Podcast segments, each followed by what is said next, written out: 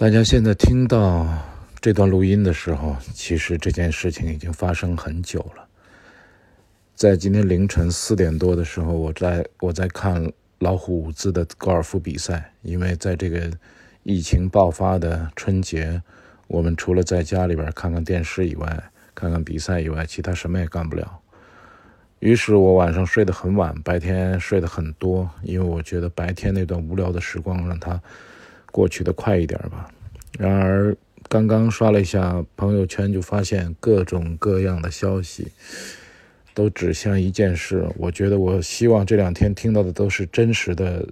信息，少一点谣言。但这一段我看到的时候，我宁愿相信它是谣言。但是很快证实了，这不是谣言，这是真正发生的事情。科比离开了，科比在一次直升机的事故当中。离开了，我非常非常难过，因为 Kobe Bryant 对我来说是一个非常奇特的人，因为在我的职业生涯的过程当中，他整个陪伴了我的职业生涯。而且当年我跟罗伊辰有这样一个预言，我说当年洛杉矶湖人队应该留下 Eddie Jones 而放走 Kobe，因为 Kobe 未来不会有太大的表现。但是在他退役的时候，我欠他的那个道歉在朋友圈里面发了出来。我说：“科比，我们对不起你，我们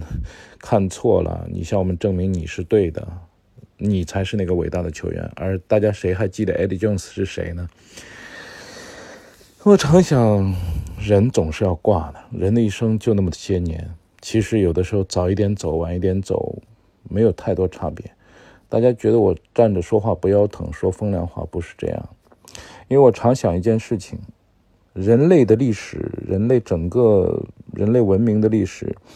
基于地球来说，地球如果说是一天二十四小时的话，我们是在二十三点五十九分五十九秒的后六分之一秒才有了人类文明，而我们人的一生在这个时间当中几乎可以忽略不计，但是对于我们每个人来说，确实。只此一生，你不会知道知道上一辈子是什么，下一辈子是什么，只会记得这一段时间。而在这段时间当中，给周围的人、给未来的人留下伟大的记忆和片段，我觉得这太了不起了。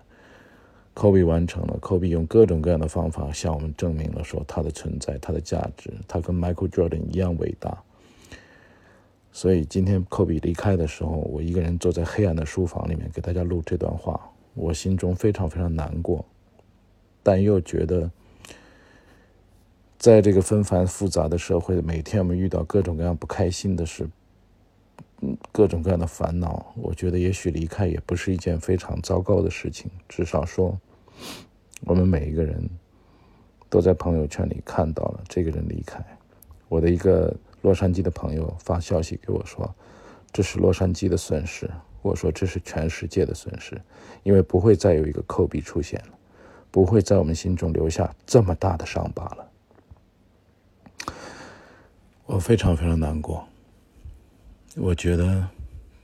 在我们的一生当中，曾经有他陪伴，或者可以这么说，我们陪伴他走过了他的一生。我觉得我们彼此。都非常非常的荣幸，科比，谢谢你带给我了我们这么多、这么多、这么多的美妙时刻，